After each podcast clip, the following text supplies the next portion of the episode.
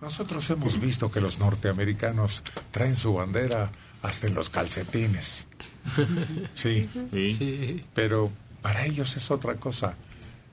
Luego, cuando hay alguna protesta contra Estados Unidos en diferentes lugares del mundo, ese hecho ha recorrido los cinco continentes. Queman su bandera como un desafío, como una ofensa. Lo vimos en el himno, los que se hincaban. Ah, ese fue otro, pues no falta de respeto, sino señal de inconformidad que los jugadores de fútbol americano se acuerdan, en vez de huir de cualquier distracción, de pie, firmes, escuchar o ser testigos de la interpretación del himno nacional, se hincaron con una sola rodilla en símbolo de respeto, pero de inconformidad. Y, y me acuerdo de un cantante. Yo no sé qué haya hecho de famoso. Su papá es muy famoso. Pero él nada más es famoso porque no se supo el himno. Pero ha habido varios. Pero este nada más eso. Ah, el coco, el el coque ese es. Ese. Sí, pero ha habido varios que se han equivocado en la interpretación de nuestro himno. Una cosa curiosísima, los eh, encargados del Instituto Nacional de Migración, cuando analizaban a los pasajeros de un autobús que entraba al país, le decían a alguien, tú tienes cara de extranjero, de guatemalteco, de hondureño, de salvadoreño, etcétera. Y entonces, no, no, no, yo soy mexicano, ¿de dónde eres? De Chiapas. A ver, cántame el himno nacional. Y ahí caían redonditos. Tronaban horrible. Les preguntaban lo clásico, ¿cómo se llama el presidente? Bla, bla, bla, bla, bla, bla. Nos pasó en una ocasión en un camión y volvieron a regresarse los patrulleros y les dijeron, bueno, cántame un pedazo del himno nacional. Y ahí es donde se voltearon todos y no, somos de Guatemala. Ah, ¿tú fuiste testigo? Sí, yo fui testigo. Sí. Sí, iba I- Checo también con íbamos a- nosotros. a Celaya. Celaya. Y luego, Pues los bajaron. ¿y cuántos eran? Eran como cinco. Eran, sí, sí, eran varios. Y recuerdo ahí pasando la caseta, ¿no? Y no, no quedaron a gusto porque nos dejaron ir. Dijeron, no, no, vamos a volverlos Sí. a parar. Nos volvieron a alcanzar y fue cuando aquellos ya los detuvieron. Ah, dos veces entonces. Sí, la primera vez les preguntaron, pues detallitos, ¿no? ¿Cómo se llama el presidente? No sé qué. ¿no? Pero como que se quedaron con la duda, ya nos habían dejado ir y nos volvieron a alcanzar. Y volvieron a bajar a los sospechosos. Y ¿me puedes cantar el himno nacional? Ahora tú, ahora tú.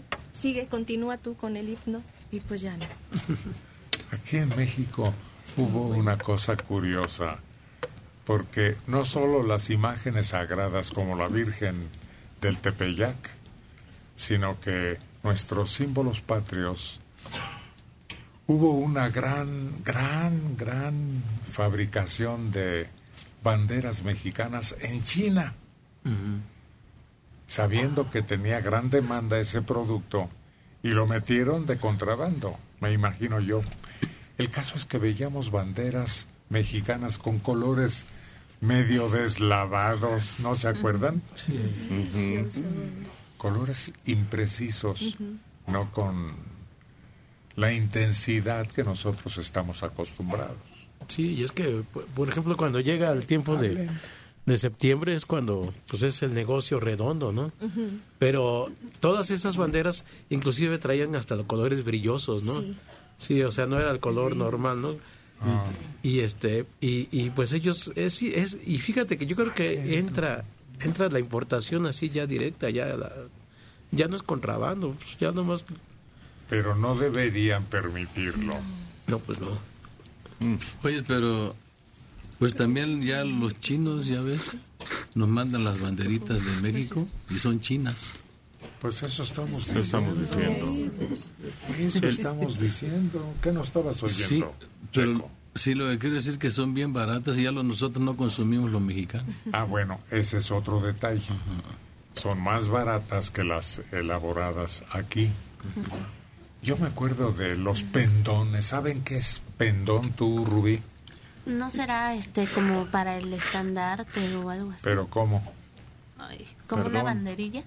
No, tú, Uriangato, que es un pendón. ¿No es lo que cuelga de las banderas? No. ¿El pendón? No, ¿No? no. Tu electrónica, que es un pendón. Pues me imagina parte de una construcción, ¿no? Tráiganse el diccionario, por ahí está. Es una bandera, pero en forma alargada, que se coloca colgada en algunos lugares donde es una forma diferente de bandera, pero no es una bandera. Por ahí debe estar. Sí, inclusive yo creo que cuando vienen los extranjeros, ¿no? Algún algún embajador ponen esas Sí. banderas así, ¿no? En los postes, ¿no? los Sí, exacto. Yo los he visto con el escudo y la parte de la bandera, los colores de la bandera más abajito. Claro. Había reguiletes Sí. con el verde, el blanco y el... Pero de esos reguiletes que giraban, se los ponías al coche o a la bicicleta, bicicleta. a la motocicleta, y lucían mucho Pendón. pendón que... Perdón, les voy a decir pendón. Ah, Bandera más larga que ancha, utilizada como insignia por un caballero o unidad militar. ándale, eso es. A ver, repítenos, por favor. Bandera más larga que ancha, utilizada como insignia por un caballero o insignia militar. Sí, una bandera más larga. La usan los regimientos, los batallones, cualquier agrupación militar, pero se coloca en Ajá. postes, en pilares, En balcones. en balcones, exacto. ¿Sabes de qué me acordé? Cuando a los niños les teníamos que arreglar su triciclo con los reguiletes por el festival de, de septiembre. Y, y eso se, les encantaba a los niños, ¿no? Porque andaban con el triciclo y se movían los reguiletes. Ay, Es una fiesta en septiembre. ¿Qué? Pues la, todos los colores que hay es la bandera. Ah, claro. hay hasta un mito horrible que el himno está registrado. Bueno, también hay, si, si existe, que el himno está registrado por una compañía discográfica. Pero eso no tiene chiste. Es un mito. No tiene valor. No, no, no. Pon tú que es cierto. Pero no paga derechos México por usar ni su himno, ni la imagen del Tepeyac, ni la bandera. A ver, algo quiere decir Soledad Vega Correa también. En tiempo de las fiestas patrias, la casa de ustedes Gracias. es, este, era un, es una barda muy larga en el pueblo. Entonces mi papá decía, tráete los festones. El festón era ese adorno que va como en ondas y que va a lo largo de la barda de la casa. Festón. Sí, y después decía, y lo coronamos con el pendón. Entonces era una bandera así vertical y tenía arriba el, el escudo nacional y tenía todavía unas bar- barbitas y era verde, blanco y rojo. Y ese le llamaban así, el pendón.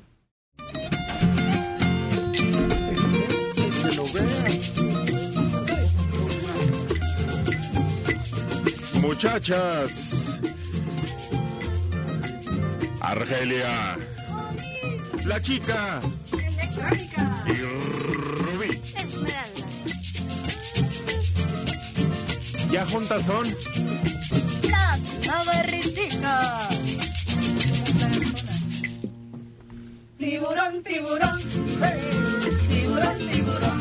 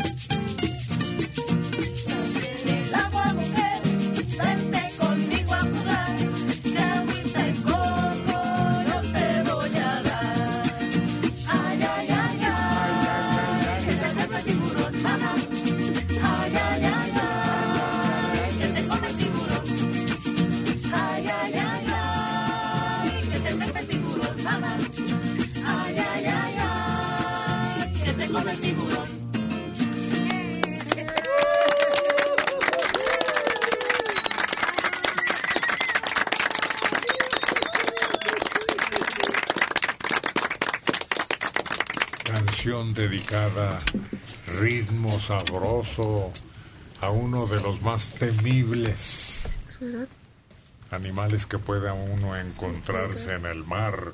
Aunque hay un tiburón ballena que dicen que es inofensivo para el ser humano. Sí, puede uno nadar con él. Y va uno y es muy bonito. Quien pueda.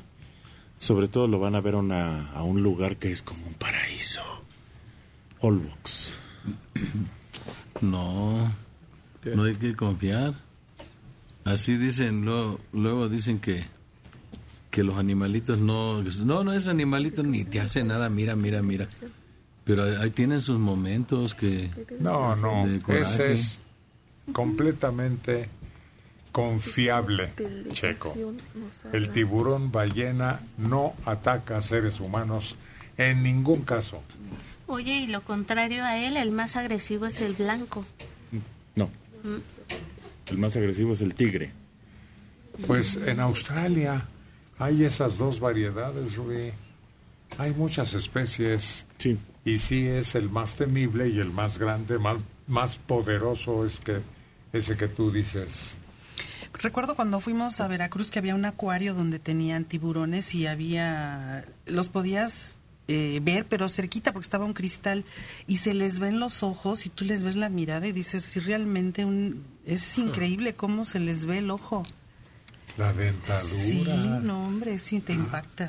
A veces la, la obtienen ya limpiecita y muestran las quijadotas. Como recuerdo para quien quiere llevarse ese símbolo. En una ocasión nos fuimos a... ¿A dónde fue? Revolcadero, ahí en Acapulco, ¿no? Y es mar abierto ahí. Y acostumbrábamos meternos, la familia, porque pues ves que está bajita el agua, ¿no? Y de repente se mete un amigo de nosotros y la esposa se da cuenta que al lado había un tiburón y le hacía así. Y el otro ¿Le se seguía divirtiendo, le hacía así señas, ¿no? Levantaba los Ah, brazos para que el esposo lo viera y se saliera del mar porque tenía muy cerca un tiburón. O sea que no hay que confiar así en esos lugares donde crees que está bajito y que, no, hombre, pueden estar No, ahí. Los... no, no, no, no. No atacan por costumbre al ser humano. Se puede nadar entre ellos. Oye, ¿te acuerdas del hombre ese que se especializaba en, en, en investigar lo de, lo de los tiburones? Y que una vez se metió y anduvo ahí en el mar bajo el, bajo el mar, ¿eh? bajo el agua. Pero vio a los tiburones que estaban con los ojos abiertos y estaba con mucho temor y se dio cuenta que la verdad era que estaban durmiendo con los ojos abiertos. Pues es que algunos animales no pueden cerrar los ojos. No tienen más que un párpado extra. Sí, el tiburón solo lo cierra cuando muerde. Sí, porque tiene miedo de que se lo lastimen. Exacto. ¿Quién, ¿Cómo se llamaba ese mexicano? Eso es lo que no me acuerdo. Es muy famoso y es el que descubrió que los tiburones dormían. Duermen. Pero Era no un nadador célebre. Sí. Sí, qué Un puros. campeón de natación. ¿Cómo se Y llamaba, dibujaba también. cierto? Ah, sí es cierto. ¿No era Ramón Bravo? Ah, Sí. ¿Bravo? Sí, bravo, Acaben con ese mito, los tiburones no son malos. No. Les tenemos Hay mala otros fama. más peligrosos y La- bravos, la- temibles. Aguamala mata más gente que los tiburones. El otro día estaba viendo un documental que este señor, que es buzo y le gusta, tenía de amiga una tintorera. ¿Sí se le dice tintorera? ¿Sí? ¿Que plancha? Sí. que era planchado. Entonces, que se fue porque tuvo a sus bebés y que le estaba esperando. Y es increíble ver el video de cómo se acerca a él y deja que él esté acariciando. O sea, increíble. Y toma, le están grabando debajo del mar. La morena y la tintorera son temibles, eso sí, para que veas. ¿Tú, Urián Gato, has probado el tiburón? No, Héctor, no lo- ¿Nunca? No, nunca lo he probado. A ver si lo venden allá. ¿Cómo que si lo ven? Claro, en los mercados donde se comercia pescado y marisco existe, pero es el cazón. Ha ido con nosotros a Veracruz, de modo que no se haya comido la quesadillita. Es clásica. Hasta hay un lugar en Veracruz que se llama así. Cazones. Cazones, Veracruz. Ándale. Oye, en Veracruz también eh, venden los dientes de los tiburones, los hacen dijes y los venden montados en una maderita y te ponen el nombre y le tocas el filito así, estás, pero filosísimo, tiene como una navaja así de lado. No, como una sierrita. Como una sierrita, exactamente. A ver, Aurora quiere hablar de tiburón. Así es. En Campeche el tiburón es un platillo eh, típico. Hacen el pan de cazón, que es precisamente lo que comentabas, la carnita del tiburón que se llama cazón, que va con tortilla enjitomatada y lo hacen como una especie de hot case. Una capa de tortilla con jitomate y lleva cebolla, cilantro picado, eh, lleva aceitunas y ponen la capa de la carnita y otra capa de tortilla y así. Y es delicioso. Oye, eh, ¿son los tiburones los que tienen varias hileras de dientes? Sí. Y que les vuelven a nacer. Exacto. ¡Ay, qué interesante! Tienen esa cualidad, ¿verdad, doctora? Que reponen los que pierden. Sí, como son varias hileras, eran hasta siete hileras que tenían de dientes, se va recorriendo, se va recorriendo, entonces por eso da la imagen de que salen de nuevo, pero no, se va recorriendo las mandíbulas. Y por eso se les ven hacia afuera. Sí, En el acuario de Veracruz ya ves que pasan los tiburones en la cabeza de uno, ¿no? Se dan la vuelta y qué bonito, es como si dijeran, quiero que me lleve, ¿no? Lo agarras. Yo imagino agarrarlo de la cola y que me arrastre hacia allá. Eh, pero en el acuario está eso. Eh, Se ven eh, la mandíbula enorme del tiburón. También les tienen expuesta. Hay quien se mete a ese acuario. Requiere de limpieza, de aseo y de recolectar todo lo que vaya quedando como remanentes de su habitual comida. También pasa algo con el tiburón. Si lo acaricias a contrapelo, o contrapiel, contrasentido, corta Es muy agresiva su piel. su piel. Y el traje del que ganó todas las medallas de oro estaba basado en una piel de tiburón.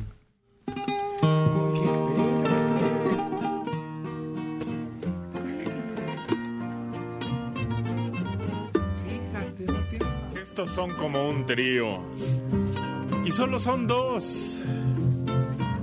Checo y Carlos. Que te encuentras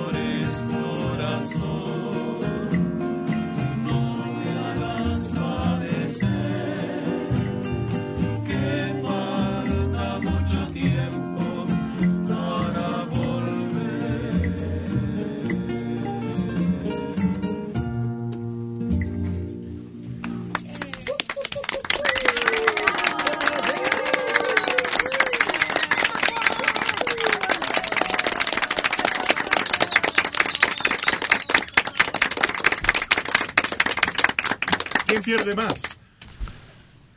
Pues este. Pues a veces dicen que la mujer pierde más, ¿no? Pero. No es como la perinola esa cuando sale, todos pierden, todos ponen. Pues sí. Sí, pues sí. Cuando hay una relación, pues todos ponen y cuando se van, pues todos pierden también, porque pues. Roque Carvajo, Sí, este, sí. canción de serenata. Sí, era un bohemiazo ese señor, ¿verdad? Hombre, se les escapó en su casa. Eso quisiera yo hacer. No tan largo periodo, porque este repitió lo que Ulises, ¿no? Sí, se fue de Odiseo. ¿De dónde Sí. Dijo, y, y el hijo lo, lo, lo decía. Mi papá dice que fue, fue por cigarros y tardó 20 años en regresar. Y también Odiseo tardó 20, ¿no? En el relato. Sí, sí, lo que anduvo recorriendo todo y haciendo. Y se cuenta que el único que lo reconoció como venía barbón y andrajos y arrugas, el único que lo recomendó- reconoció Fue su perro.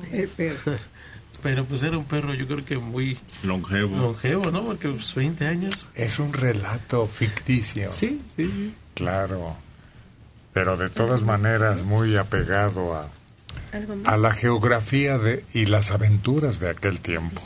Bueno, Sí. buenos días. Buenos días, señor Serrano. ¿Quién nos habla? Habla Soledad Figueroa. Sol. ¿Eh? Les hablé en una ocasión para recordarle el nombre de una canción al señor Checo Padilla. Sí. Ahora fue mi cumpleaños el viernes. Yo vivo solita y mis hijos están fuera y me la pasé aquí con ustedes desde luego. Siempre los escucho. Son Gracias. mi compañía. ¿Cómo? Son mi compañía. Ah, sí. dime con quién andas. Y te diré que hueles. ¿Y hoy por qué nos llama Soledad? porque fue mi cumpleaños y yo quería si me daba permiso de, de cantarle, un, aunque sea un pedacito de una canción que yo aprendí en la primaria. Es de Flores. ¿Cuántos años tiene usted? 85 cumplí. 85 y se acuerda de cuando estuvo en la primaria? Me acuerdo, señor. Qué buena memoria. La maestra Rosita, eh, la, un- una de las monjitas que estuve co- con ella. Yo estudié con monjitas. Yo también. Mm, sí. Oiga, ¿y qué es lo que quiere cantar? ¿Algo de la primavera, de las flores o qué? Sí, es de las chinampas. A ver, Eh, a ver si, si no me sale, pues ahí, ahí le corto, ¿eh? claro. Bueno, dice, por la madrugada va la trajinera cargada de flores para quien las quiera. Yo te vendo flores pa' fiestas de amores y hacerle ramitos al fuego del sol. Marchantita, vendo flores matizadas de lindos colores, maravillas amarillas, no se dejan cultivar, se dan cuando no las siembran, si las siembran no se dan. Quien quiere maravillas, moradas y amarillas, para coronar su frente, las más sencillas. Vendo violetas que son coquetas y chiquititas como el piñón. Ay, marchantita, vendo, tienen el aroma de las violetas que le vendo yo. Las flores de mi chinampa, las hijas del sol, las que tienen la sangre de Netzahualcoyotl. Amapolitas, amapolitas, mira qué chulas y qué bonitas. Amapolitas, amapolitas, mira qué chulas y qué bonitas. Son encendidas color de rosa. Llévalas niña pa tu señora. Vendo amapolas, vendo rositas, vendo amapolas, vendo rositas. Vendo amapolas, vendo rositas para la Virgen del Tepeyac.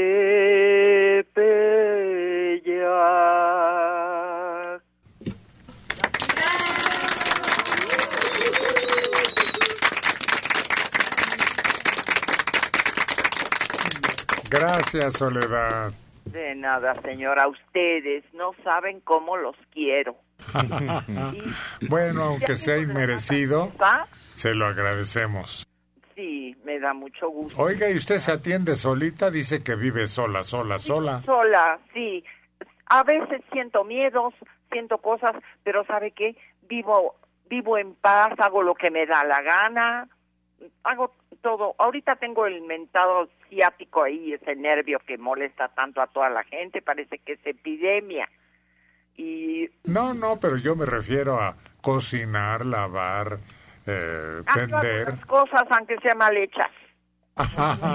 Muy bien, Soledad. Felicidades. Felicidades, ¿eh? Y siempre, acompáñenme siempre, ¿eh?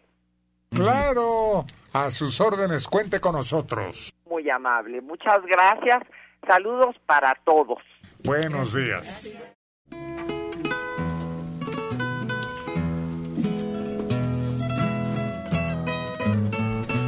Amigo, ¿de qué es su traje? Pues de poliéster. Sí, sí, la tela que... ¿De qué material? ¿De charro? Ah, no, de vaquero. Vaquero. Sí. ¿Y cómo se llama usted? Yo soy Ramiro Guzmán. Me, me dicen el Uriangato. Ah, pues algo usted habla, ya que quiere solo.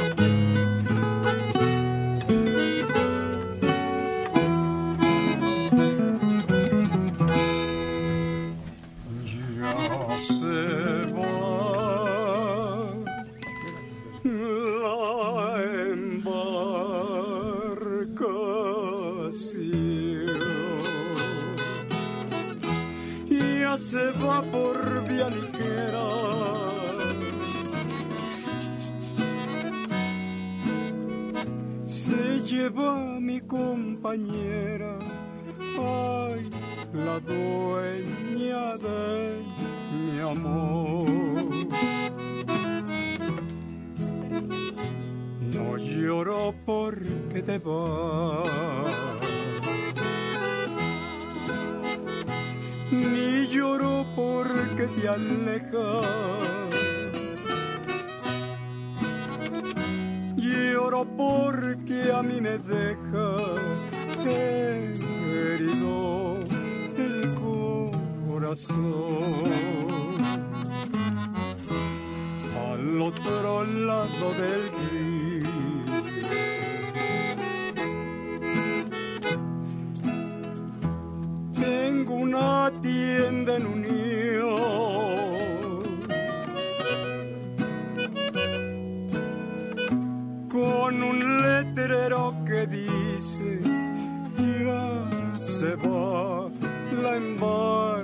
ocasión.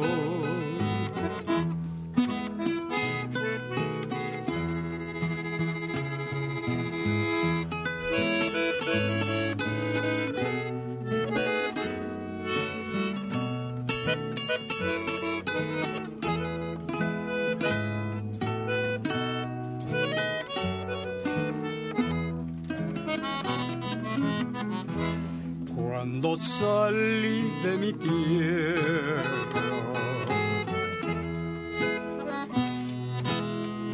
yo me quería devolver.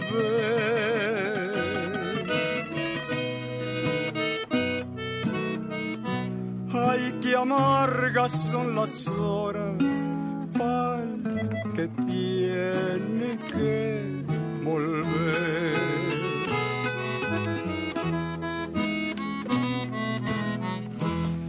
Despedida no les doy.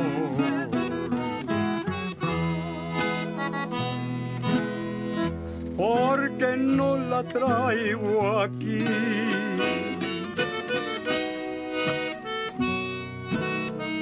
Se las dejé en California para que se acuerden de mí.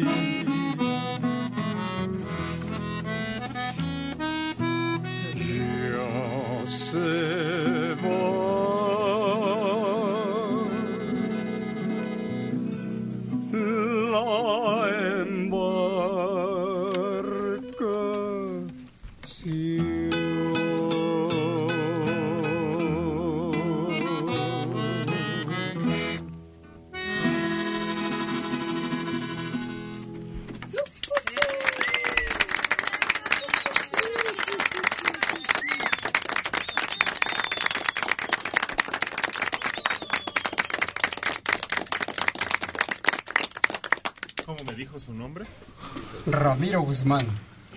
que le dicen?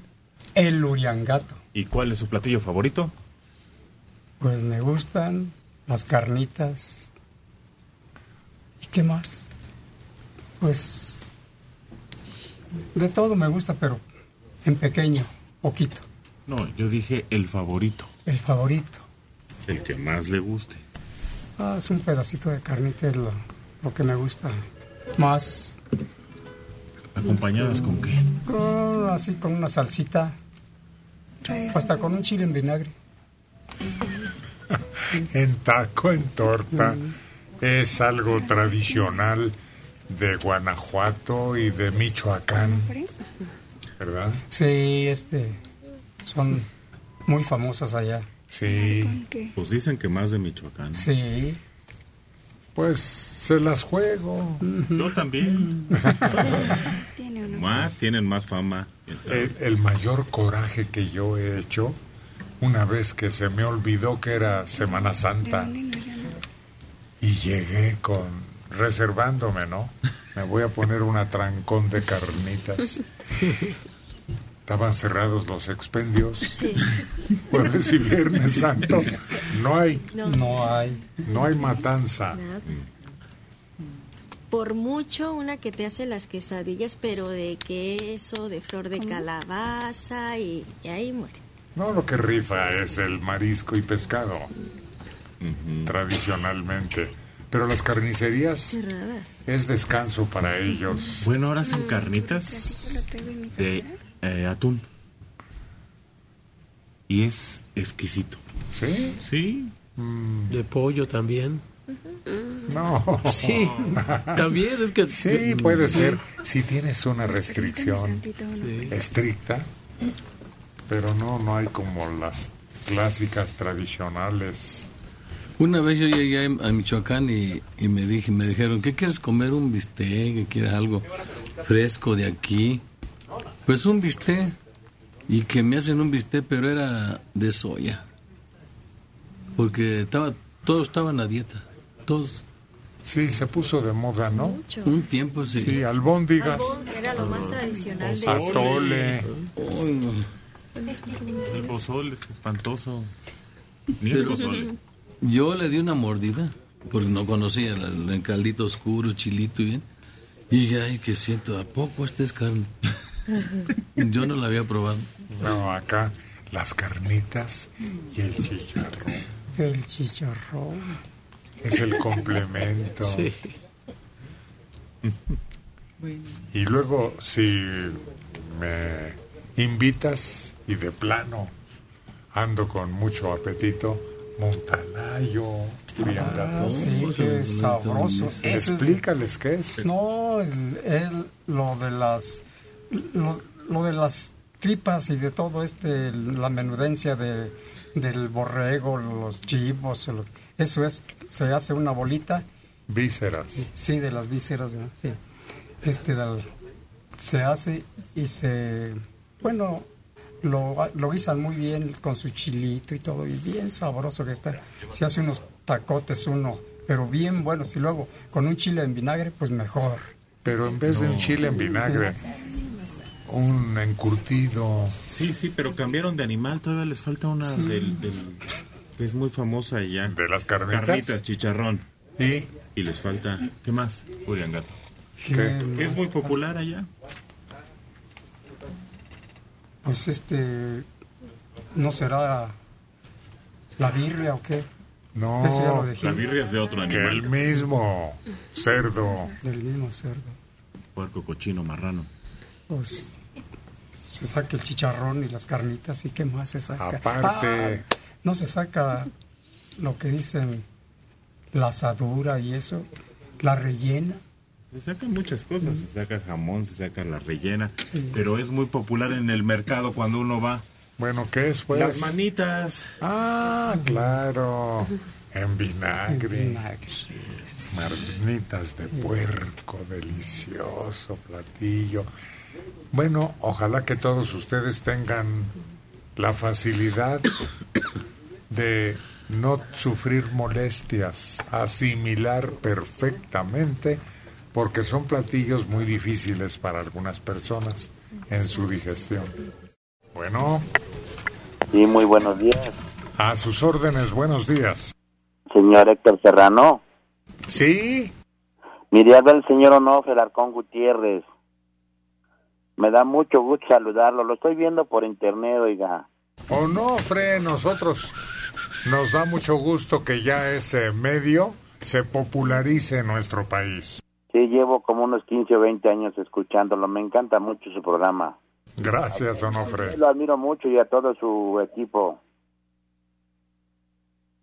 ¿Qué otra cosa nos quiere decir? Pedirle una canción, no recuerdo el título, pero es la canción que dice de tu retratito lo llevo en mi cartera. Ah, ¿esa quiere oír? Sí, para mi esposa que está un poquito malita de gripe y tiene un poquito de tos, está ahorita viéndolos también. ¿Y cómo se llama ella? Mi esposa se llama Miren Morgado Amador. ¿Cómo? Miren Morgado Amador. Bueno, para los dos. Con gusto, ahí le va. Onofre, pero no entendí el nombre de ella. Yo tampoco, creo que Miriam. Miriam, Miriam. ¿Sí? Sí, Miriam. Bueno.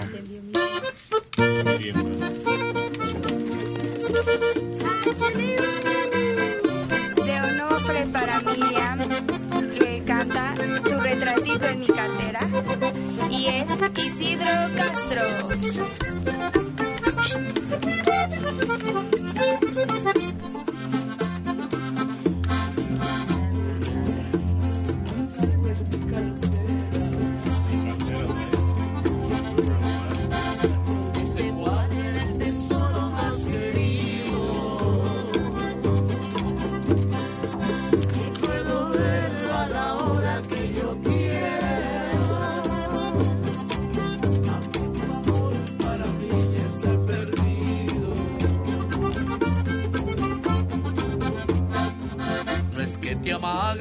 Te lo advierto. Aunque no quiera, yo te de seguir mirando. Pues tú bien sabes que lo nuestro fue muy cierto. Y tu retrato me lo está justificando. ¿Agarraste un tono incómodo? No, está bien. ¿Qué pasa? Ah, pero no luce. Estás muy apagado. No, va, va, baja la red. Está quejándose de que trae una afección en la garganta. Dice que está bajito. Re. Ya le dijeron los maestros cómo.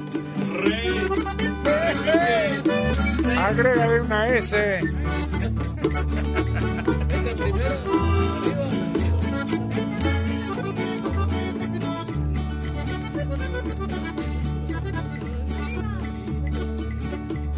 retratito lo traigo en mi cartera,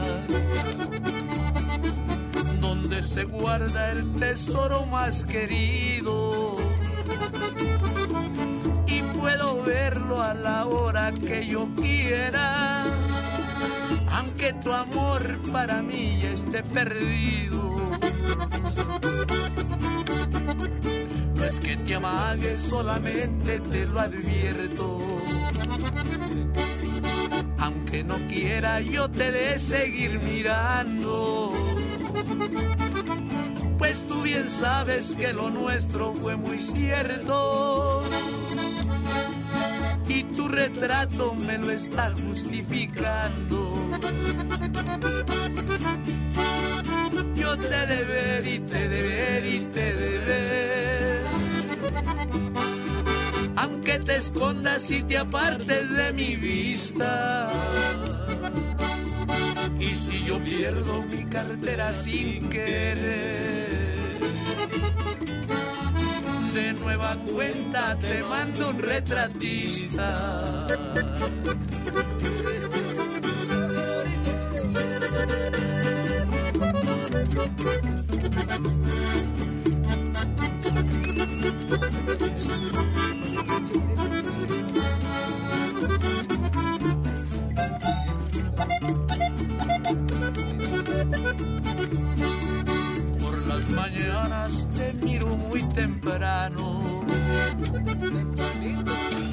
Te guardo y te miro más al rato.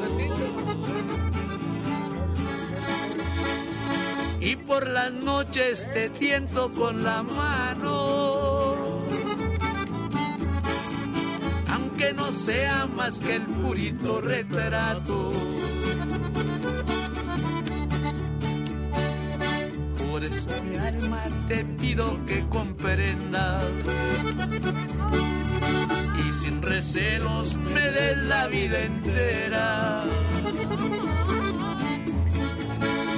Si es el motivo para que tú te ofendas, de todos modos te traigo en mi cartera. Yo te di ver y te de ver y te de Aunque te escondas y te apartes de mi vista. Y si yo pierdo mi cartera sin querer, de nueva cuenta te mando un retratista. A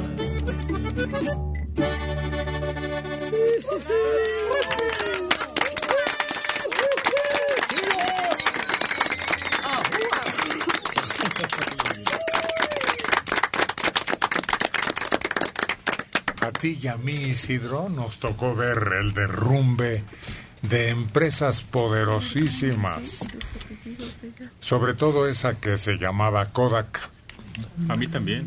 Se vinieron abajo la venta de preparados químicos, papel, bueno, hasta negocios instalados con gran volumen de compra y de y de consumo de material y las cámaras también se fueron pero al olvido. Son como antigüedades. Pero es que cualquiera se Sí. compra hoy, hoy ya, una cámara y se vuelve fotógrafo. E imprime en su casa. Cualquiera, no ni, ni necesita saber. Y los que no tienen en su casa una impresora pueden ir a... Hay lu- lugares, eh, no sé si es Soriana, donde tú puedes entrar con tu celular y hay máquinas, creo que son de Kodak, y te imprimen ahí las fotos que tú deseas. El tamaño y todo. Sí, es una maravilla moderna, pero esas empresas que tenían acciones incluso en el mercado se derrumbaron, quedaron en la miseria. Ahora venden, como dice Maneli, como antigüedades, como curiosidades, las eh, cámaras. Sí, y Kodak quiso regresar, pero no pudo, no invirtió en el... Venía el mercado digital y le hizo el feo. Y perdió el teatro, ¿se acuerdan que el teatro donde daban los Oscar? Ah, ahí, así se llama. Era el, tea- era. Era el teatro Kodak y ya no. Hasta eso perdieron. Yo me acuerdo que sacaron una cámara, pues muy al momento, ¿no? Si se te olvidó tu cámara, podías ir por una cámara que era hasta de carretón, enfocada, chin, chin, chin, chin, y ya nada más te sacaban el rollo y a imprimirlo. Pero hasta eso, ¿no? No, no era necesario que tuvieras la cámara muy moderna. Al momento, súper barata. Ahorita lo que está en auge son unas impresoras del tamaño de tu celular y tú mandas por Bluetooth tu imagen y la imprimes ahí en tu impresora, tu mini impresora. Hmm, No, no han tenido éxito, no sirven. Se borra la foto con el tiempo. ¿Te acuerdas que también pasaba eso con las instantáneas? Las que tomaban en la villa y en Xochimilco. Sí, y, y había quienes tenían su cámara instantánea y con el tiempo se iba borrando la imagen. Tú tenías ahí la foto. Y sí me acuerdo que agarraban la- el cuadro y lo echaban en un bote de agua, ¿no? Ah. Las, de instantáneas. Parecía Y- y sí. agua. ¿No era agua? No, Era venenosa si querías beber de ahí. Permítame. Oye, y en la villa todavía están las esas donde se ponen, se echan el velito aquí atrás, pero ya no las usan. Ya nomás las tienen ahí, porque sí te sacan la foto, pero con una con una cámara que traen aquí, pero el- ahí tienen todavía la esa donde este, tienen, se meten un velito aquí atrás y... Y tripié. Y, y tripié. Esas que estaban a blanco y negro de al, al minuto les decían, ¿no? Lo, lo primero que se echaban a perder eran los ojos, ¿no? Se empezaban a borrar los ojos, a caerse de la pintura y la veías y se te parecía la cara y el cuerpo, ¿no? Depende, si las tienes a la luz, se van afectando poco a poco. Yo guardo algunas de mi mamacita. Estamos en una lancha en Chapultepec, ahí en la orilla del lago. Una vez que alquilabas la lancha, te acercabas, tomaban la foto y pues algunos recuerdos son así de valiosos Claro. con tus hijos o tus padres o abuelos. Por eso tenían gran valor esas imágenes. Sí, cuando te tomabas la foto en Día de Reyes, ¿no? Que te, era también así, esa instantánea, ¿no? Y pero sí se hacen como amarillas. Yo tengo algunas y todavía y se ven, todavía se ven bien, pero amarillas se ponen. También había unas fotos instantáneas, pero que te las daban como en un conito, que se ven a contraluz como un mini telescopio. Y lo ves a contraluz. Yo todavía tengo esas fotos de cuando era chiquita. Sí. Oye, ¿te acuerdas de esas maquinitas que luego decías, ay, necesito unas fotos para ir a la escuela? Y, ay, no está abierto nada. Y, a- y en los supermercados te metías, le echabas unas monedas y ya salías, y como salieras, ¿no? Había unas donde una vez llevaron uno de mis sobrinitos y en unas no alcanzaba en el banquito, entonces se veía media cara, luego así. Y luego las guardamos de recuerdo, ¿no? Porque ni le sirvieron para la escuela.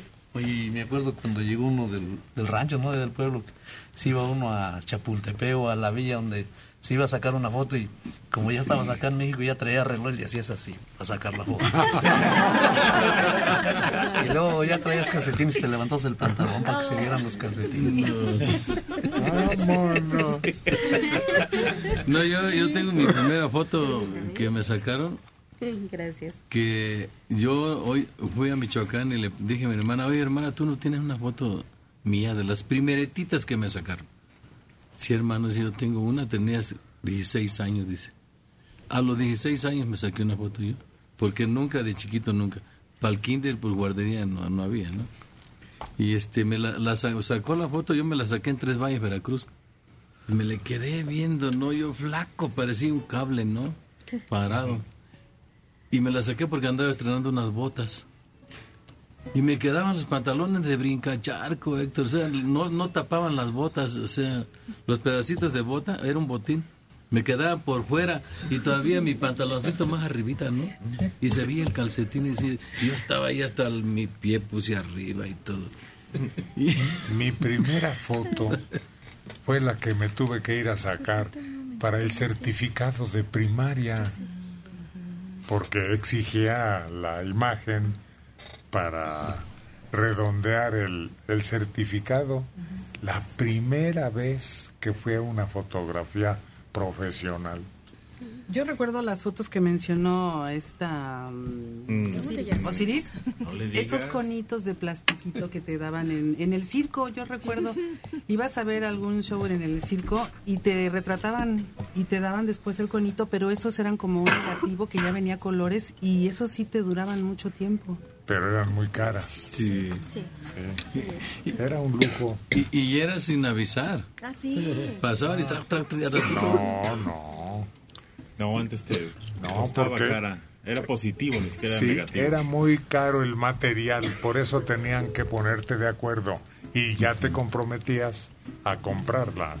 Hasta había unos aparatitos como Circulares. circulares que, que iban pasando las diapositivas y las podías ver en familia, en la pared. Oye, las que dices, Checo, son las que ibas por ahí, por el, por el eje central, ¿no? Y de repente, si te das un flachazo. Ya. Esas son otras. ya son las que dices, Checo. Oye, pues yo no sé qué pasó ese día en el circo, pero a mí me agarraron en la Babilonia. Pues estaba viendo el trapecista y estoy con la boca completamente abierta de la emocionada y ahí está la foto de La recuerdo. baba está saliendo Yo de la creo que boca. sí. Si me miras con atención, sí.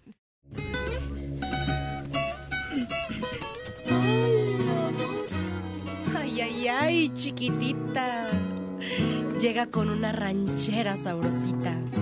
Y muy colorida ella el día de hoy. La chica electrónica.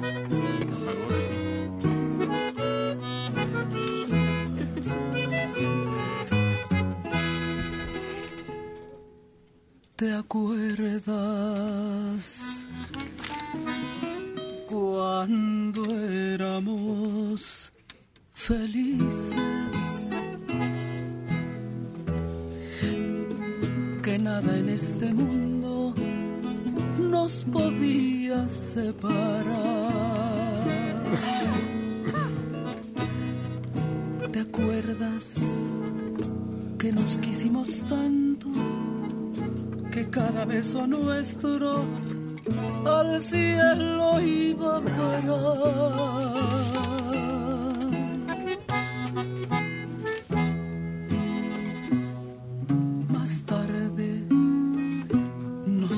Qué te fuiste, después por todo el mundo, feliz ibas pasando.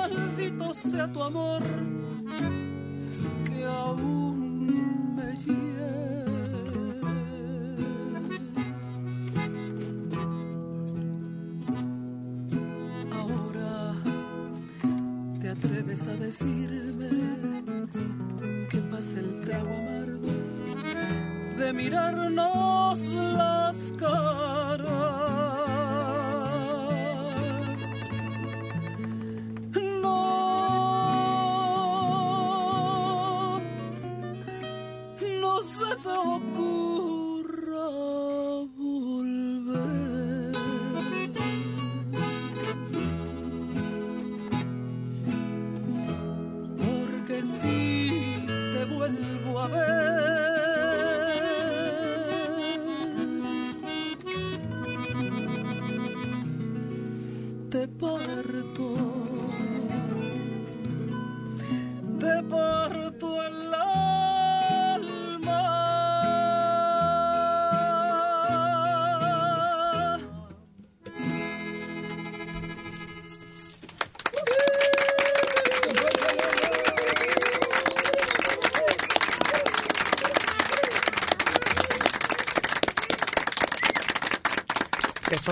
parto el alma quiere decir te parto, pero ¿cómo suena la grosería? Así como eh, la tuya.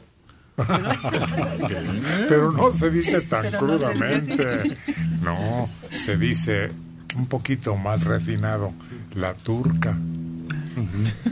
Sí, y se entiende igual, ofende igual, y no sales con tu peladez. ¿Cómo vas a perder tu respetabilidad de dama? Sí, en eso sí hay que decirlo más refinadito, porque sí se oye Claro, medio... sí, sí. Como lo dijo el compositor aquí, pues ¿cómo vas a partir un alma? No. No. Antes di, algunos ni la tenemos completa ya. ya está todo en pedacitos. Sí. Bueno, Buenos días, señor Héctor. para servir a usted, ¿quién es usted? Mire, mi nombre es Reina Sánchez de la O. Reina Sánchez de la O. Sí, así es. A sus órdenes, Reina. Ay, quisiera que me complaciera con una melodía. Ajá. Se llama Morañejo. Este, fíjese que yo so- soy viuda de hace dos años y mi esposo hoy estaría cumpliendo 80 años de vida. Entonces lo quiero honrar con esa melodía. Claro que sí. ¿Y qué tal se portaba? Ay, muy bien, muy, muy bien, era un amor. ¿No será como cuando se quedan viudas y luego reconocen las cualidades de la pareja? No, claro que no, porque eh, era un hombre trabajador, honrado, amoroso. ¿Cómo le hizo para encontrar ese tesoro? Ay, pues Dios me lo dio. Dios me lo puso enfrente. Yo Oiga, pero, "Ay, oiga, reina, ¿pero usted se lo merecía? Claro, ay, ¿cómo, cómo? A ver, don Héctor, ¿qué pasó? Bueno, pues estamos hablando porque usted presume de la calidad de ser humano que le tocó. Ay, bendito Dios, sí, fue un ser humano hermoso en todos los aspectos. Entonces, fue cosa de suerte. Eh, pues no, ya es el destino, don Héctor. Cuando le toca a uno, le toca. Y cuando no le toca, aunque se ponga. Pues eso es suerte. ¿Verdad? Sí. Sí, es fortuna. Adiós, gracias. Bueno, pues qué bien. Claro que le recordamos a su pareja. Muchas gracias. Les mando un abrazo y un beso a todos. Es un hermoso equipo. Muy amable, reina.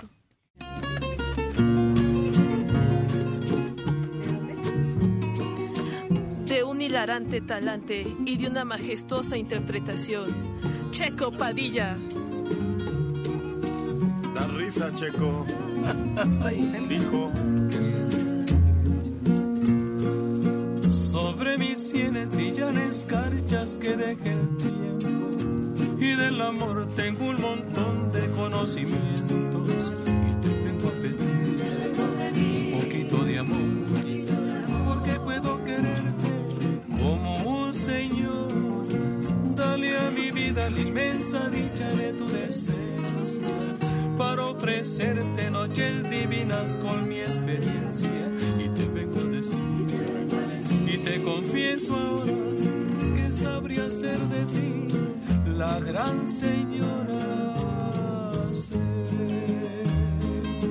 que junto a mí eres más joven. Sé que en realidad yo soy más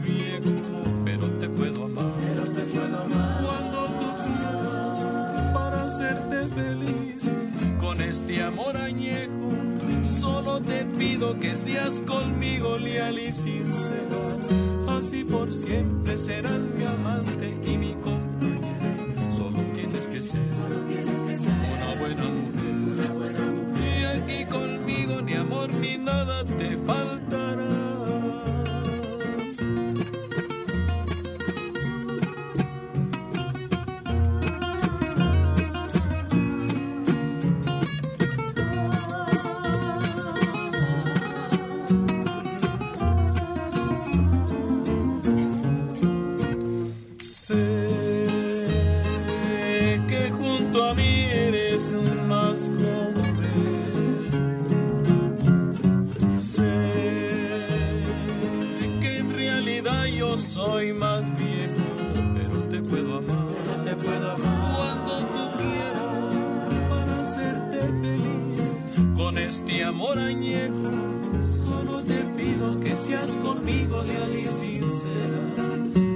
Por siempre serás mi amante y mi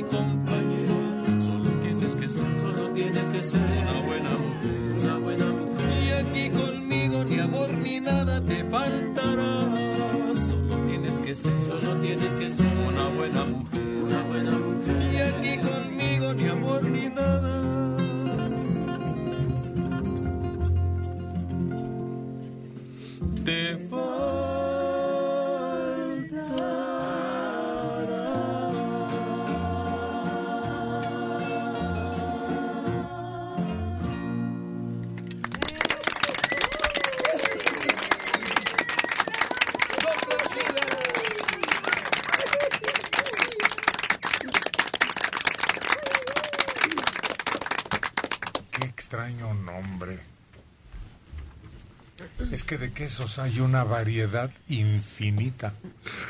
Pero de veras. Y es que la diferencia, dicen los expertos, los que identifican este tipo de alimentos está en lo que come la canija vaca. ¿Sí?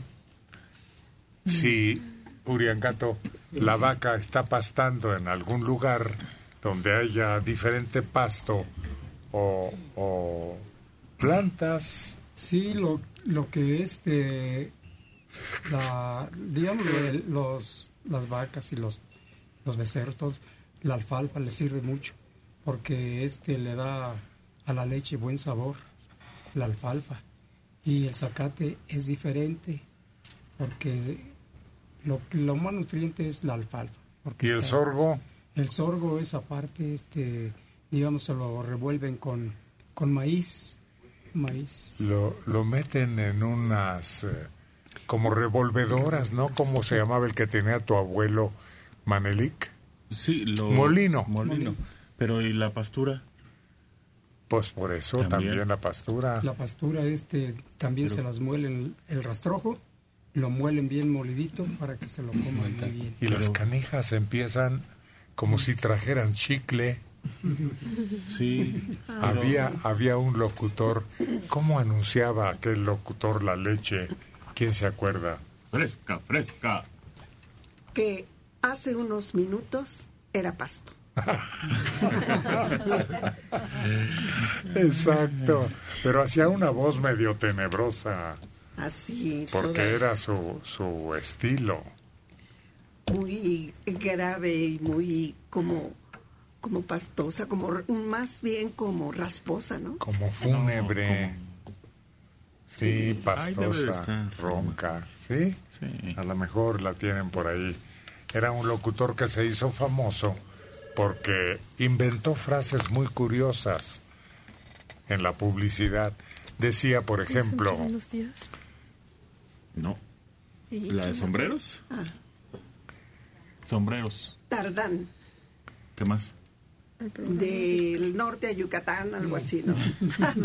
no, decía, sombrero que no da sombra. No No es es, sombrero. no es ni sombra de sombrero. Sí, tenía que redondear. Claro, no. Sombrero que no da sombra no es ni sombra de sombrero. Tenía, mira, el que más me gusta, te los voy a repetir. Creo que era de él. Singer, Singer, a su madre. ¿Singer qué? A su madre. No, ese yo no lo conocí. Sí, tenía uno y era la máquina de coser Singer. Sí, era una campaña especial. Ah, Singer. a propósito, ahí hay una llamada. A ver, ¿cómo le decía? Este, para insultarlos, una muchacha en la escuela electrónica. María Luisa Pineda Maldonado, 55 años en Ixtacalco. Cuando iba a la escuela, había una compañera que cuando se enojaba, en vez de decir, me saludas a tu mamá, gritaba, me saludas a la comadre de tu madrina, y se iba corriendo. En ese entonces iba en la primaria Augusto César Sandino, iba en tercero. Ah, también ese rifle al que llaman Mauser. Ah, sí. Mauser también es utilizado en un juego de palabras para insultar con el peor de los insultos que en este país se pueda dirigir a alguien. Chifla, decían. Eh, así chiflas. A tu Mauser. ¿sí? Es inocente para quienes no manejan el idioma Yo nacional. oía uno que decía, un versículo, dice, tu ma, tu máquina de coser, la tu, la tuve que componer.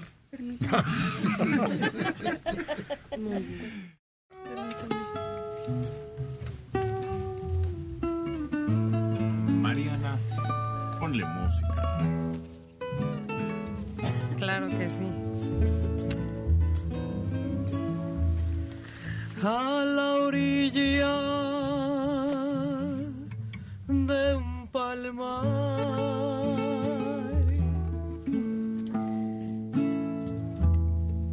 Yo vi de una joven bella su boquita de coral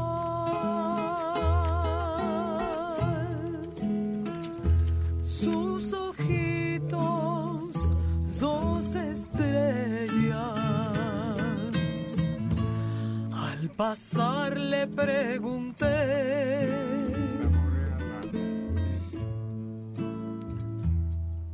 Que quién estaba con ella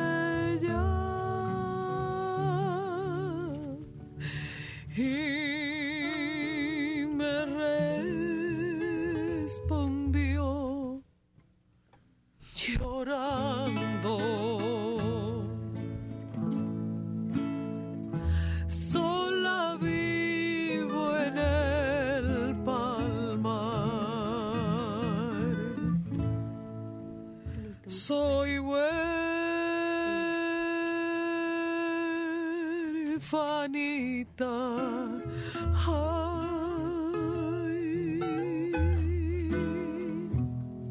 no tengo padre ni madre.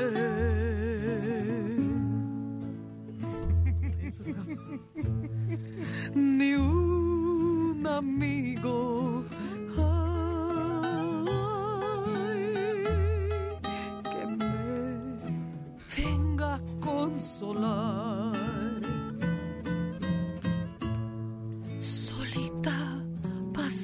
La vida.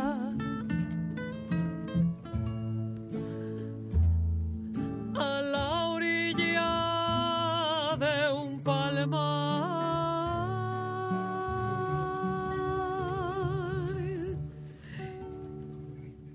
Y solita voy y vengo.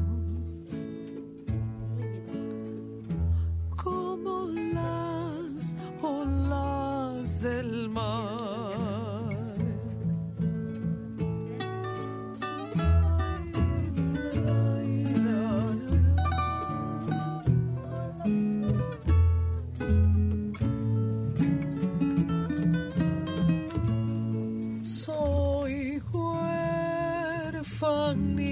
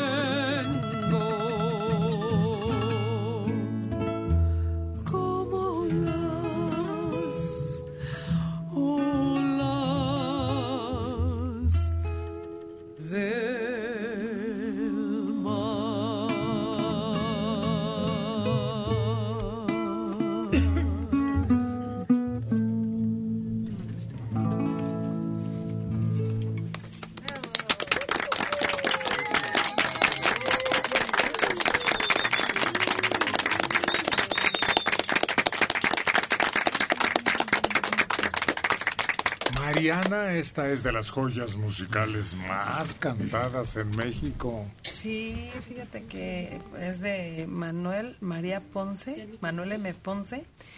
Él, decían que, pues él, compositor de música clásica, y de repente surgió con estas canciones que fueron, yo creo que como canción mexicana, que así les llamaban. Eh, él dicen que empezó a escribir canciones como Estrellita, y uno de sus de- que es, creían que era una cancioncita pero resulta que era una obra escrita para concierto que le puso letra. Muy famosa, muy escuchada, muy seleccionada entre las mejores voces en este país. Muy, muy difícil. Es que era todavía la parte este, de la composición muy operístico, muy de ópera. Mucho arte. Demasiado. Y como que para ellos fue un atrevimiento el componer algo así como muy de pueblo, muy nuestro, pero sin perder este, las cosas muy finas todavía. Esta, por ejemplo, de repente tiene unos matices como si fuera de soprano o algo así. Pero la genialidad es que tú la oyes y ah, está bien fácil. No. Y a la hora que ya la cantas, sí, ¿Sí? sa- sí, sí, te oye sencilla, o sea, inclusive la no lleva mucho acompañamiento en la guitarra, ¿no?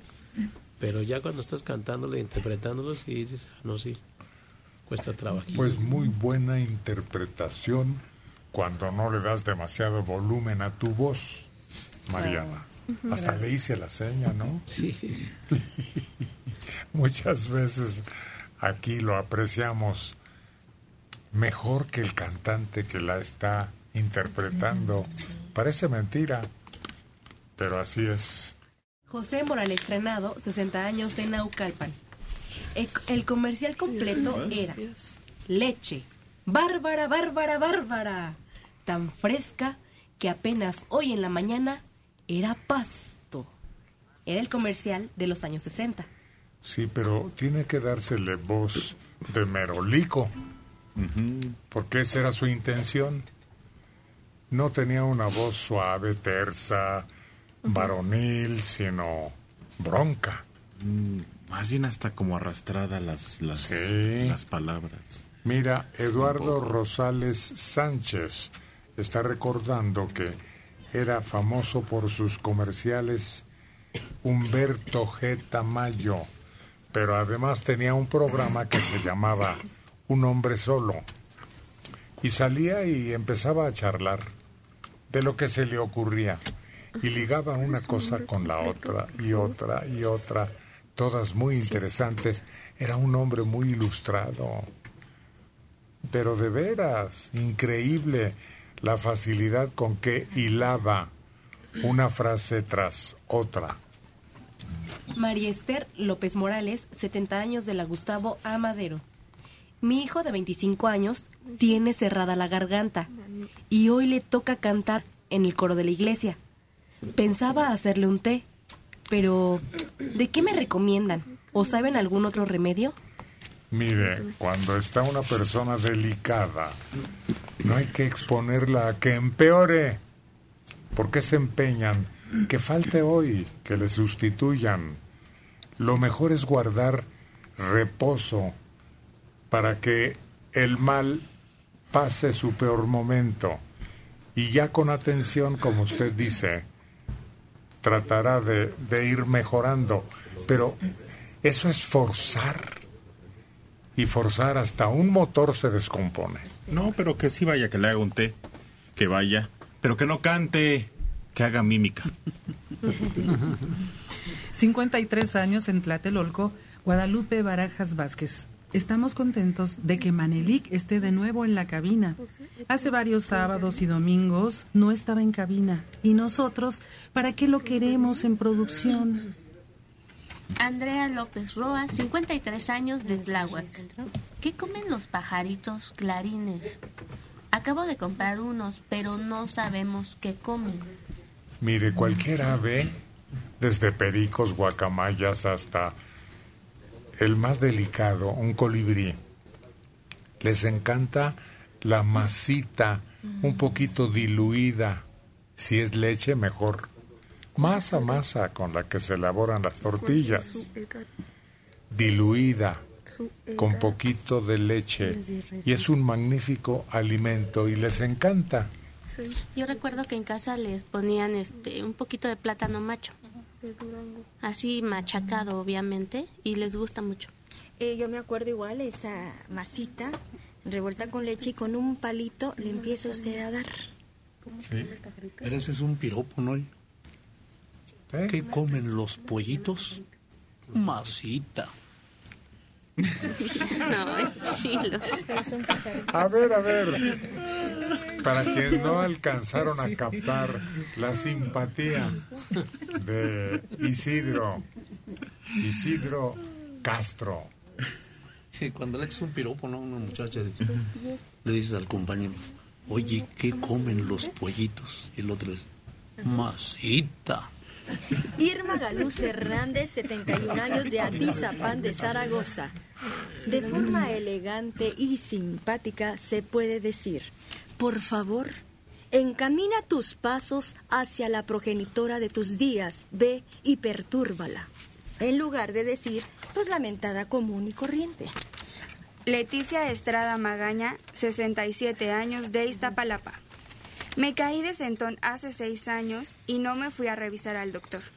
Por no, dar, por no dar seguimiento y tomarle importancia a esta pequeña caída, ahora estoy postrada en una cama sin poder caminar.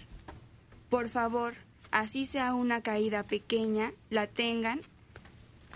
No, perdón. Por favor, así sea una caída pequeña la que tengan, vayan al doctor y revísense. Un mensaje de internet. Hablando del mar, qué bella sirenita es Osiris. Toda su presencia y su voz llenan de encanto este programa.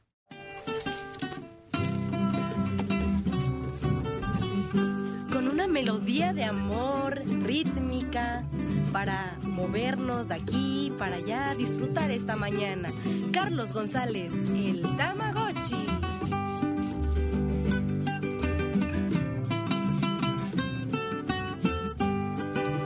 melodía de amor, voz nacida del alma, chuchu por tu amor, vida moriré, melodía de amor, quiero oírte por siempre, chuchu por tu amor, vida moriré, cuando te conocí, me enamoré de ti.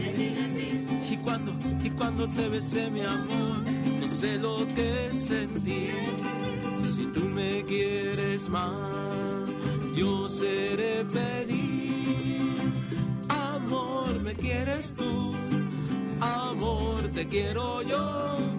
Por siempre la ilusión o melodía de amor.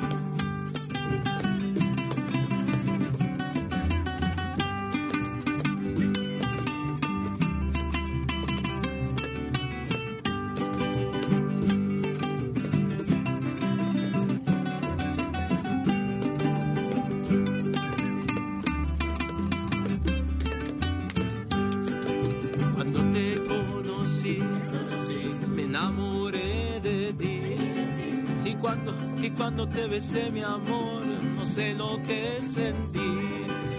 Tú me quieres más, yo seré feliz.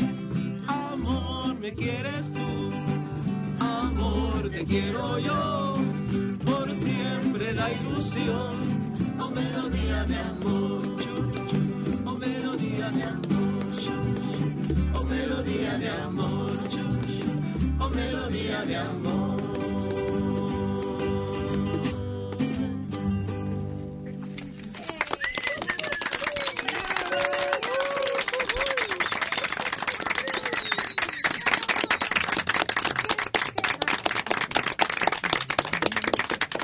Recordando sus años mozos. ¿Ya tienes años mozos? Sí, ya, ya, ya, también. ¿Ya pasaste la mitad de la vida? Pues apenas, yo creo, ¿no? ¿Ahí voy, andas? Ahí ando, ahí ando en ese. Pero pues ya el tiempo, el tiempo de andar de, pues, este, de chamaco, andar cotorreando, así pues ya está un poquito... ¿Ya eres un hombre serio, formal, como el que canta Checo? Pues a veces no tanto, pero bueno, sí, te echamos ganas. Es, es que luego no se te quitan algunas cosas, ¿no? Te- pero pues no te queda de otra porque pues, tienes que tus obligaciones, tienes que cargarte de la familia y todo, y pues Sobre todo, ¿sabes qué? Dar ejemplo. Sí. ¿no? Tiene uno su talón de Aquiles como ser humano. Sí. Entonces, dejarle poquito tiempo a ese talón de Aquiles, que no lo vas a perder nunca. Oye, al que le gustan el vino, el canto y las mujeres, el juego, el alcohol y pues otras aficiones, ¿no? Tienen que irse moderando para que se imponga el ejemplo bueno. Sí, porque si no, eh, es todo lo contrario, ¿no? Porque dicen, ay, pues es que si les gusta, pues también vamos a hacerlo, ¿no? Ándale. Joaquín Sabina, que dijo que solo envejece el diente y la piel, pero el corazón no.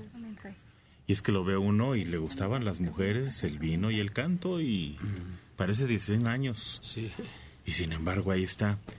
Mensaje de internet. Ay, veo con tristeza que están consumiendo Coca-Cola. Cuiden su salud. Los estimo mucho. No. Bueno, hay una razón. La Coca-Cola empezó expendiéndose popularmente como una especie de, remedio con cierto carácter medicinal. Así empezó. Nosotros no lo consumimos más que aquí porque es muy recomendado para males de garganta y estómago.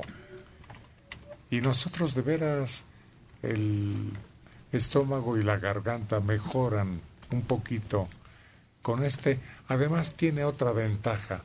Hemos buscado otro tipo de este veneno en envase pequeño y no hay. La Pepsi Cola, por ejemplo, no se expende en botellita chica. Yo por eso cuido mi salud, tomo Pepsi Cola. güey. Es una, mira, es que la Pepsi Cola es tan sana, dentro de lo que cabe, claro, ¿no? Con medida y todo lo demás. Que es una fórmula que tiene 100, más de 100 años. Y no ha cambiado nada.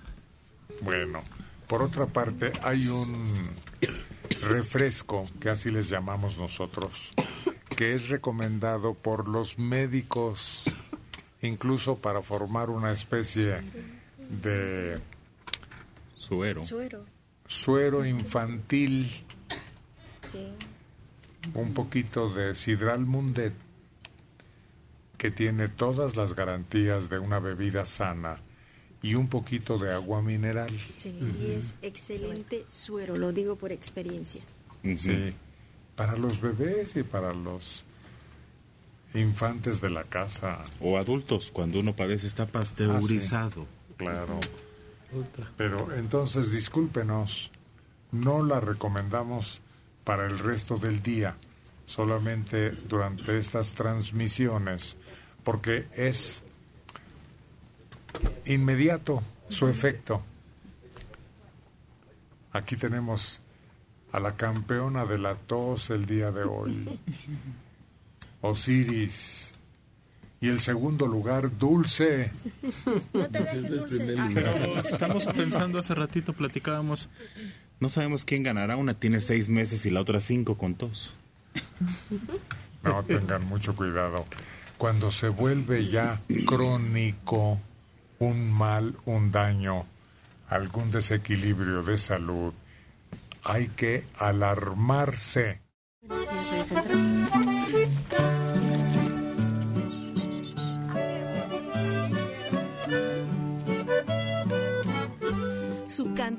Es brillante como las piedras preciosas, así como su nombre, que es Rubí.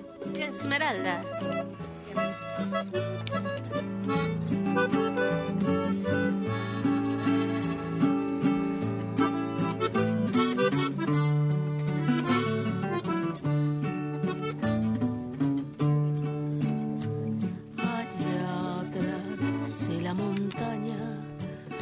Donde temprano se oculta el sol.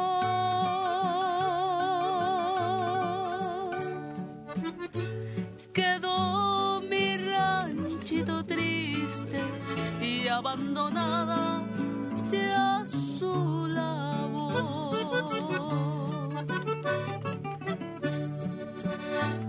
Ahí me pasé los años, ahí encontré mi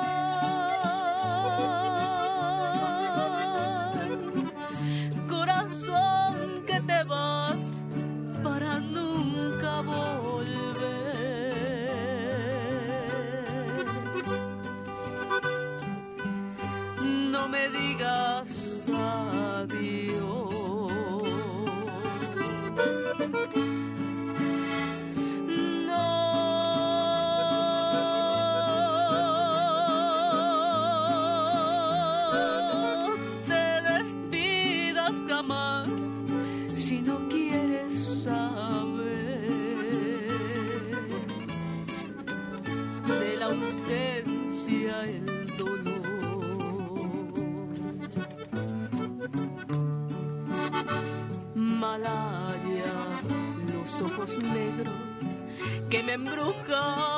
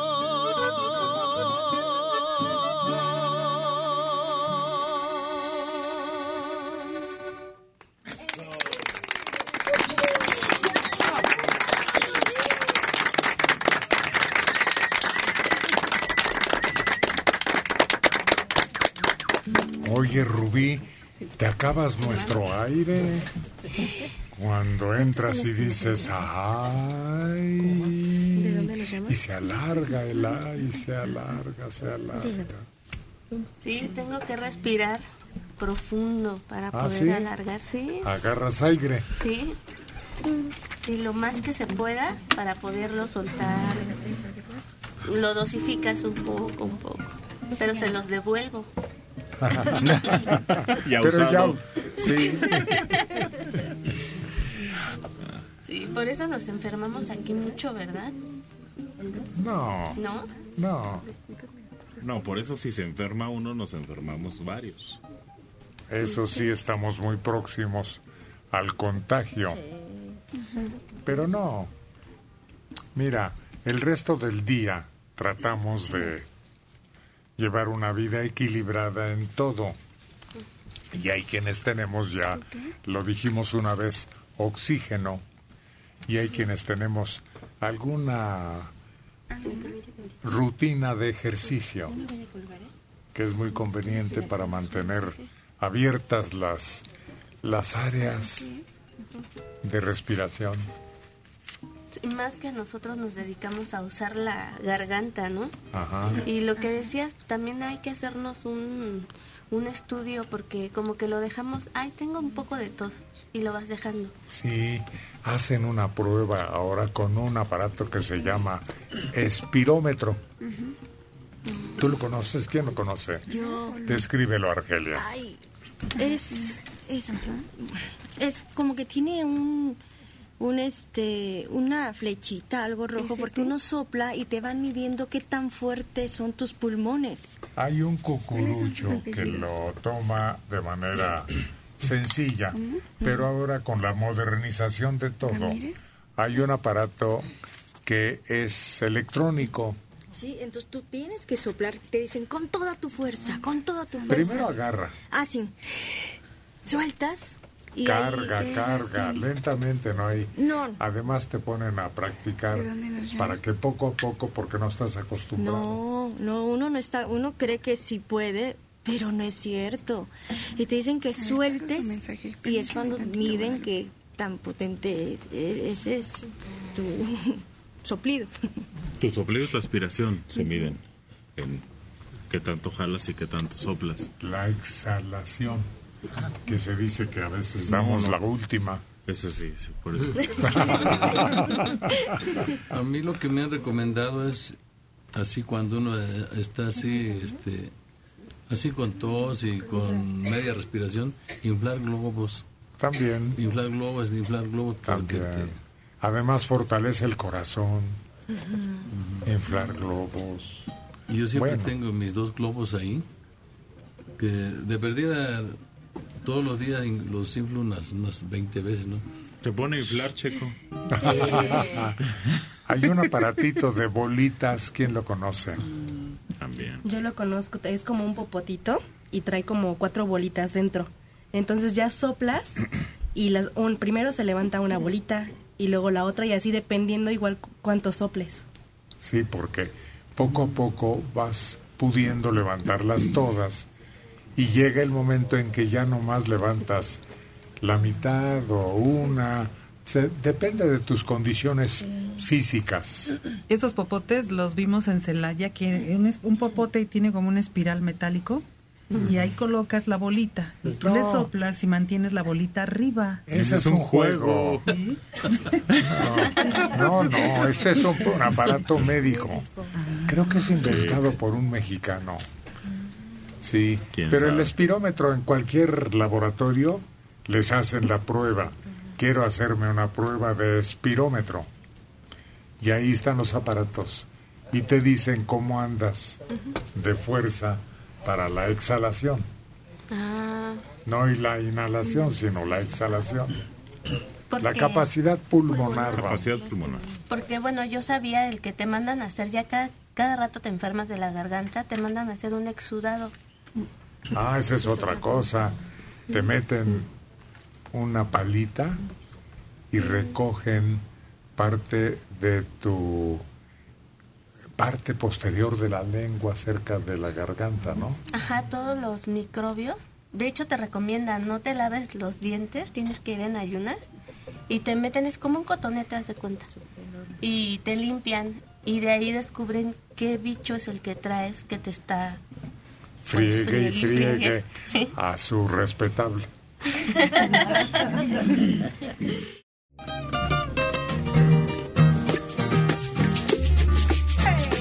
Chicas, ya llegaron para bailar, para mover todo el bote. ¿Qué nos traen el día de hoy, hermanas Rodríguez? ¿Cómo se llama la canción? El negrito de La Habana. Vamos a ver. Échele candela.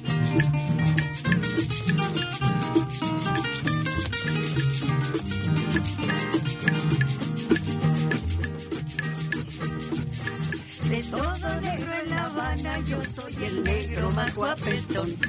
Yo soy el más cumanchero que se pasea por el malecón.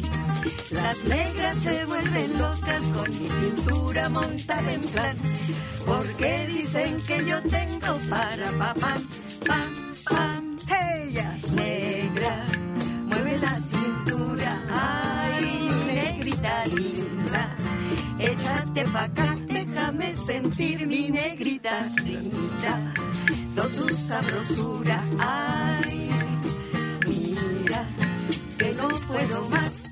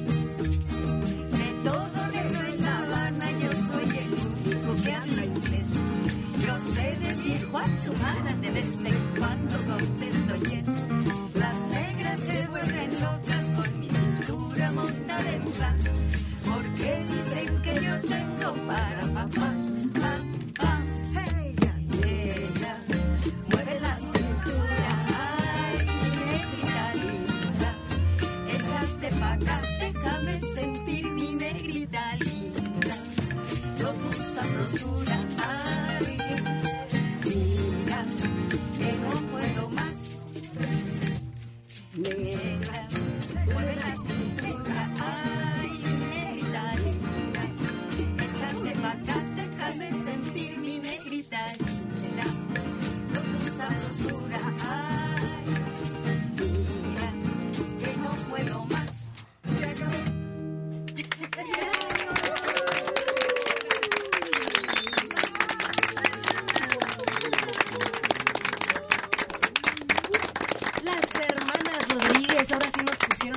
con Ay, esto sí. cubanito.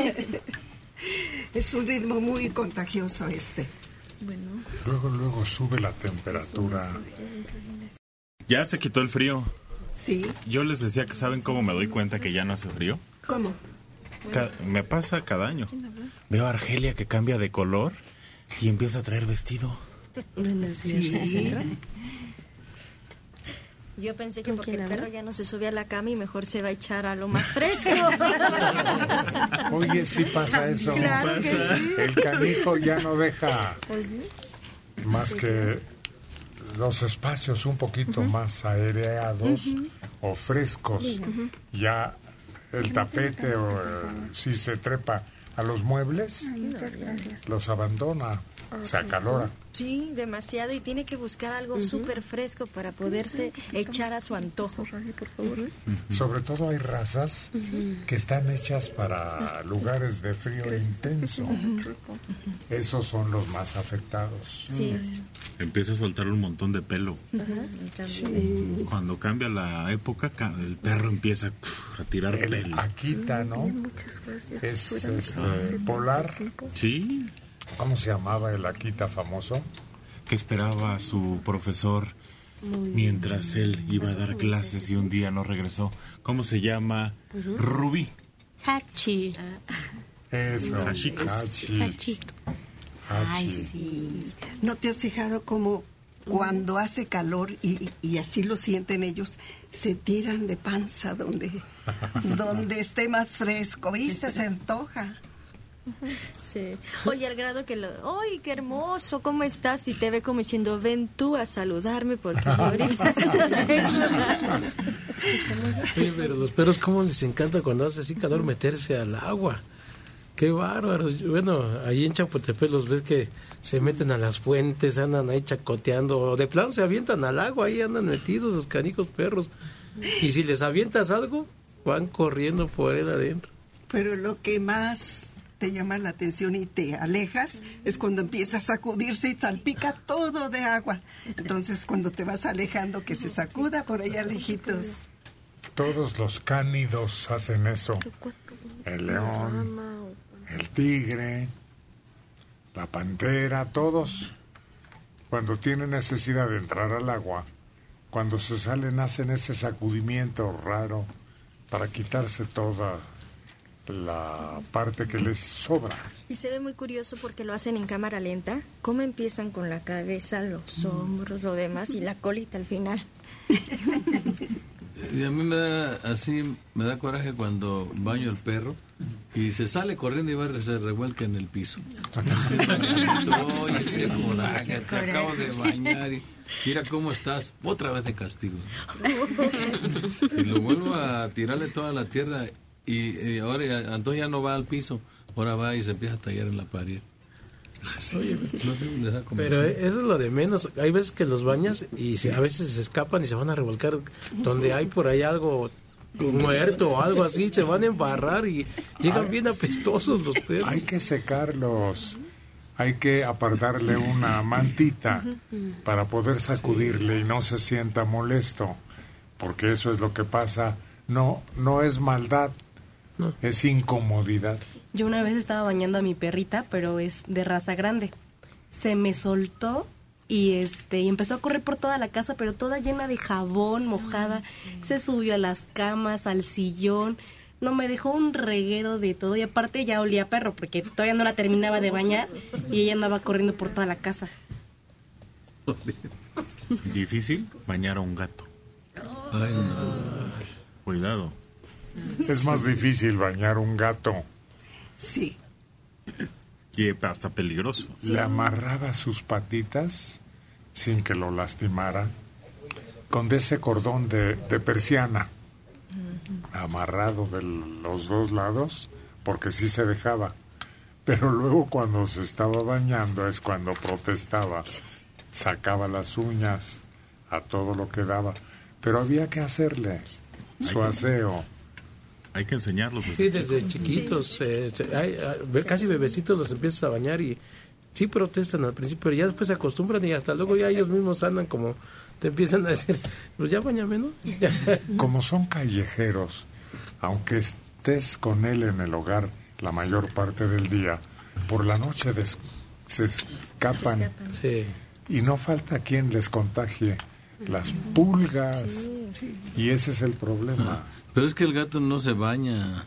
El gatito se, se con su lengüita se... se Y la- si se empulga, Sí, no, no, no. Sí, eso ya no se le quita con la lengua. ese es el problema, ¿no? Si se pelea.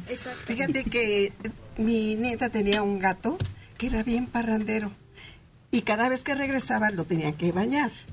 Pero era bien mañoso porque se, se escapaba y en las dos o tres de la mañana empezaba a tocar la ventana para que le abrieran la, la, y la puerta para que entrara. En la casa mi hija es la que le gustan los gatos y siempre que baña a su gato todo el mundo sabe porque el gato con claridad se escucha, no, no.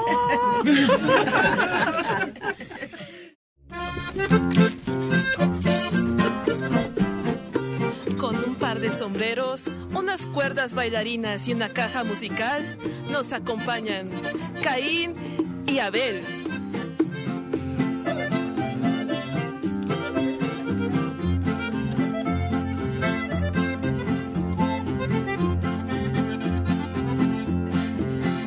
Dime ingrata que tienes en tus ojos que cautivas, cautivan tu color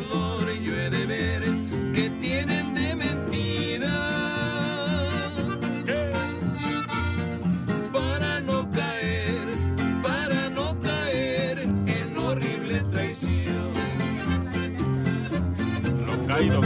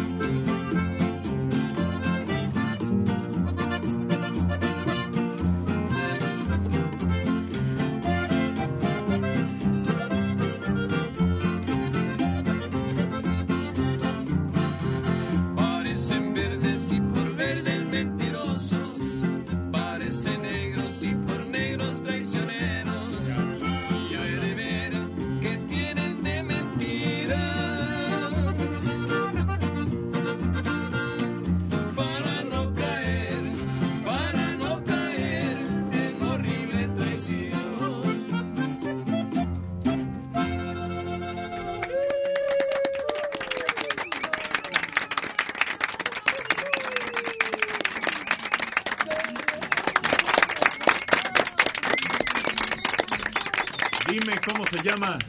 Dime ingrata. ¿Qué es una ingrata? Pues una perversa, una, mala leche, ¿cómo se dice? No, no, no. Que paga mal por bien. Esa es ingratitud. No, no aprecia lo bueno. No, no lo valora responde con un daño. Por ejemplo, Pues aquí hemos tenido varias, con ese ejemplo, varias personas con ingratitud, con mala manera de comportamiento,